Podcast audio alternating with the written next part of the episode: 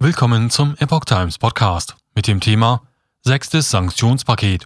Uneinigkeit bei EU. Öl- und Gasembargo gegen Russland fragwürdig. Ein Artikel von Epoch Times vom 25. April 2022. Die EU-Kommission plant noch für diese Woche ein, den Mitgliedstaaten ein weiteres Sanktionspaket gegen Moskau vorzuschlagen. Über ein mögliches Embargo fossiler russischer Energieträger ist sich die EU allerdings noch nicht im Klaren. Angesichts der russischen Offensive in der Ostukraine will die EU-Kommission den Mitgliedstaaten in Kürze ein sechstes Sanktionspaket gegen Moskau vorschlagen.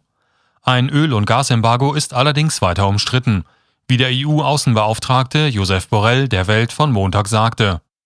EU-Vizekommissionspräsident Valdis Dombrovskis sprach sich in der britischen Times für maximalen Druck auf Russland aus. Dombrovskis sagt im Blatt, die Kommission plane eine bestimmte Form vom Ölembargo, um die Kriegskasse des russischen Präsidenten Wladimir Putin nicht weiter zu füllen.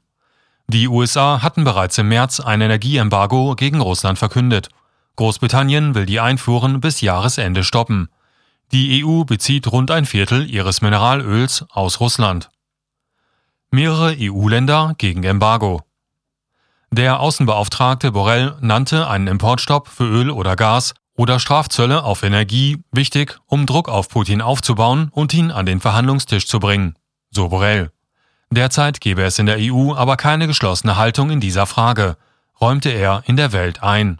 Deutschland, Österreich und Italien sind gegen ein rasches Gasembargo, weil sie überdurchschnittlich von russischen Erdgaslieferungen abhängig sind. Bei Öl verhindert zudem Ungarn den nötigen einstimmigen Sanktionsbeschluss. Regierungschef Viktor Orban hatte nach seiner Wiederwahl Anfang April ein Veto gegen jede Form von Energieembargo angekündigt.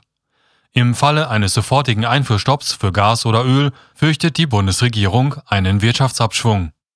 Auch der Internationale Währungsfonds IWF warnt, ein Lieferstopp könne die EU bei einem harten Winter drei Prozent ihres Bruttoinlandsprodukts kosten. Druck für Scholz. Derweil machten 50 Europaabgeordnete in einem Brief an Bundeskanzler Olaf Scholz Druck, rasch einem Energieembargo zuzustimmen.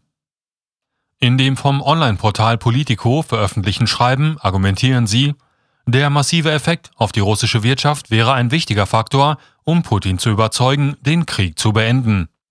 Deutschland kann den Rest der EU-Staaten anführen, damit die festgefahrene Situation überwunden wird, appellierten die EU-Abgeordneten an Scholz. Unser Zögern führt zu fortgesetztem Kriegshorror, betonten die Unterzeichner, zu denen neben zahlreichen osteuropäischen Politikern auch die deutschen Grünen-Abgeordneten Manuela Ripa und Niklas Nienas gehören. Vizekommissionspräsident Drombowskis sagte der Times, die Sanktionen müssten maximalen Druck auf Russland erzeugen, den Kollateralschaden bei uns aber minimal halten. Am Mittwoch tritt das Kommissarskollegium erstmals seit der Osterpause wieder zusammen und könnte sich dann mit den Vorschlägen befassen. Bundesaußenministerin Annalena Baerbock hatte zuletzt bei einem Besuch in Litauen darauf verwiesen, dass Deutschland seine Abhängigkeit von russischen Energieimporten bereits reduziert. Öl halbieren wir bis zum Sommer und werden bis Jahresende bei Null sein. Und dann folgt auch Gas, und zwar in einem gemeinsamen europäischen Fahrplan betonte Baerbock.